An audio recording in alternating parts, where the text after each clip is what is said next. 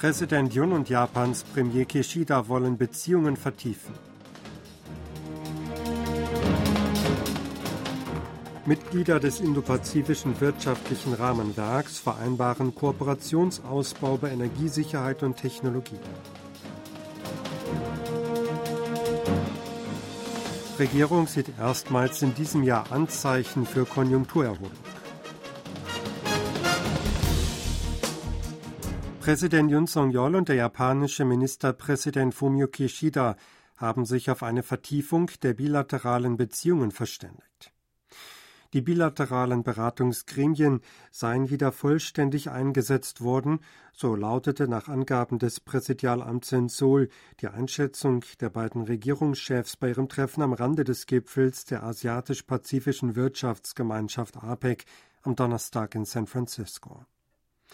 Jun sei erfreut, sein siebtes Gipfelgespräch mit Kishida in diesem Jahr zu führen.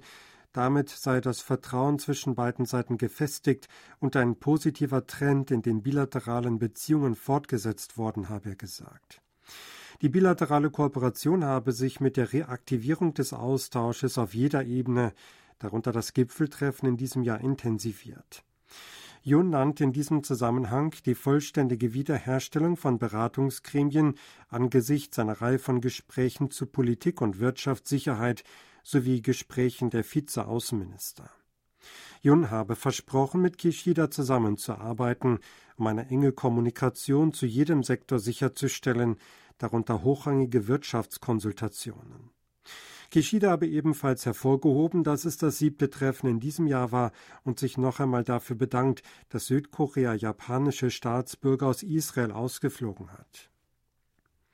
Präsident Yun Song-yeol, US-Präsident Joe Biden und der japanische Ministerpräsident Fumio Kishida haben heute in San Francisco am Rande des APEC-Gipfels ein kurzes Gespräch geführt. Ein Beamter des Präsidialamtes teilt am Freitag gegenüber Reportern mit, dass sich Jun dabei positiv über die trilaterale Zusammenarbeit äußerte.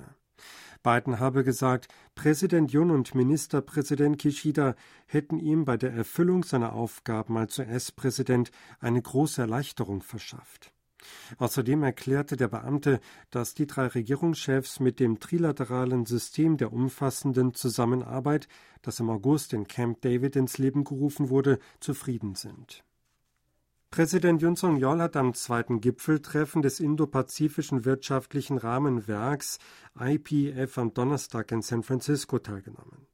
Dem IPF-Gipfel am Rande des Gipfels der Asiatisch-Pazifischen Wirtschaftsgemeinschaft APEC hätten die Staats- und Regierungschefs der 14 Mitgliedsländer beigewohnt, teilte das Präsidialamt in Seoul am Freitag mit. Die Staats- und Regierungschefs stimmten darin überein, die Zusammenarbeit in den Bereichen Energiesicherheit und Technologie auszubauen. Sie einigten sich, einen Dialog über kritische Mineralien zur Schaffung stabiler Lieferketten und ein IPF-Netzwerk zur Belebung des Personenaustausches zwischen den Mitgliedsländern zu gründen. Das IPF ist eine von den USA angeführte Initiative, um gemeinsam mit neuen Wirtschafts- und Handelsthemen umzugehen. Die südkoreanische Wirtschaft zeigt nach Angaben der Regierung erste Anzeichen einer Erholung. Dies teilte das Finanzministerium am Freitag mit. Als ein Grund für diese Einschätzung wurde die Erholung der Industrieproduktion und der Exporte angeführt. Im September wuchs die Produktion im verarbeitenden Gewerbe um 1,9 Prozent gegenüber dem Vormonat. Auch im August hatte sie noch um 5,4 Prozent zugelegt. Vor allem stieg die Halbleiterproduktion im Vormonatsvergleich stark, und zwar um 12,9 Prozent und im Vorjahresvergleich um 23,7 Prozent. Die Exporte erreichten im Oktober einen Wert von 55,08 Milliarden Dollar und lagen damit um 5,1 Prozent höher als ein Jahr zuvor. Das Ministerium fügte hinzu, dass die Regierung weiterhin auf die Stabilisierung der Lebensgrundlagen der Bürger die oberste Priorität setzen wird. Zugleich werde sie die inländischen Investitionen und die Exporte ankurbeln. Südkorea wird nach Erwartung des Internationalen Währungsfonds IWF Ende nächsten Jahres sein Inflationsziel von zwei Prozent erreichen. Davon geht der IWF in einem am Freitag veröffentlichten Bericht aus, der nach seinen diesjährigen Konsultationen mit Südkorea erstellt wurde. Die Organisation schrieb, die Inflation in Südkorea werde sich kontinuierlich abschwächen und dieses Jahr 3,6 Prozent und nächstes Jahr 2,4 Prozent betragen.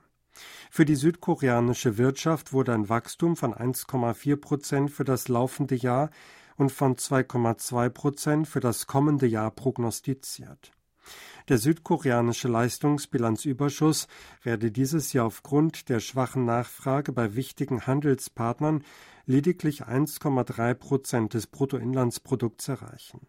Mittel- und langfristig werde sich der Überschuss jedoch auf 4 Prozent erholen, hieß es weiter.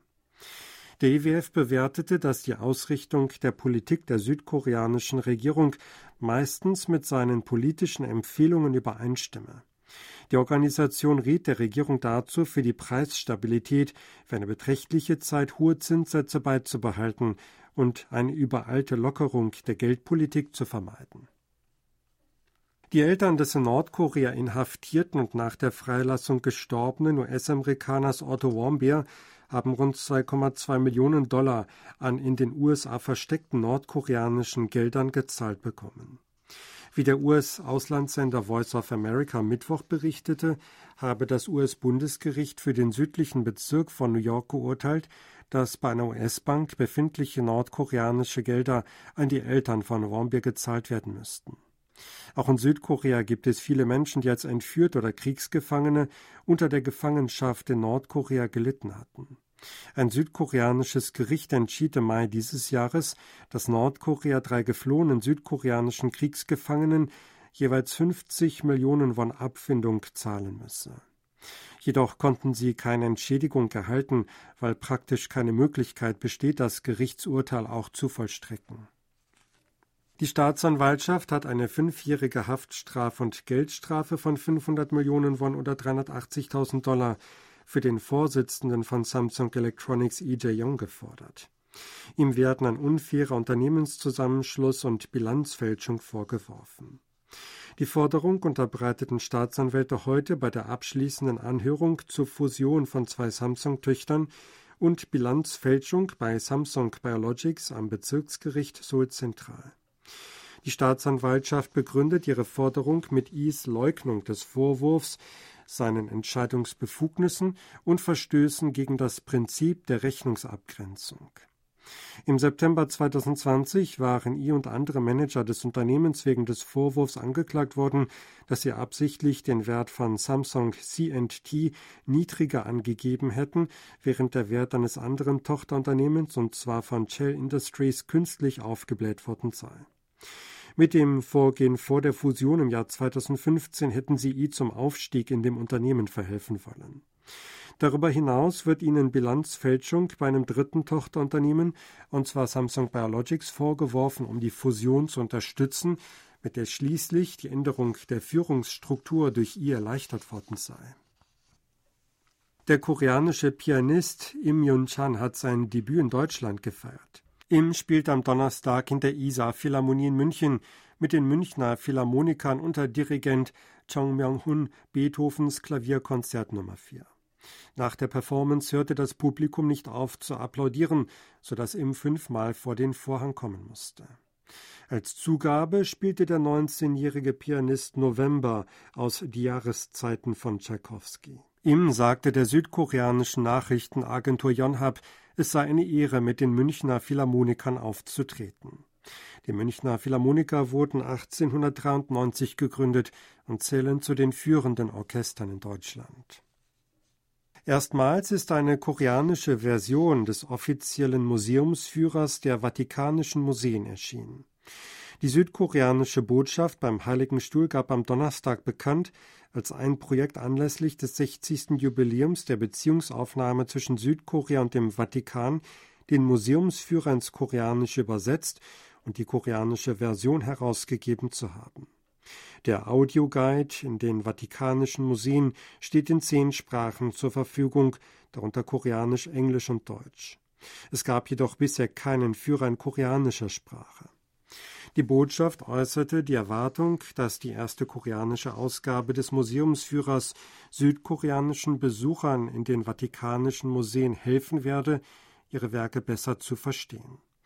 Die Vatikanischen Museen wurden im Jahr 1509 eröffnet und sind mit etwa 70.000 Kunstwerken eines der größten Museen in der Welt. Sie hörten aktuelle Meldungen aus Seoul, gesprochen von Sebastian Ratzer.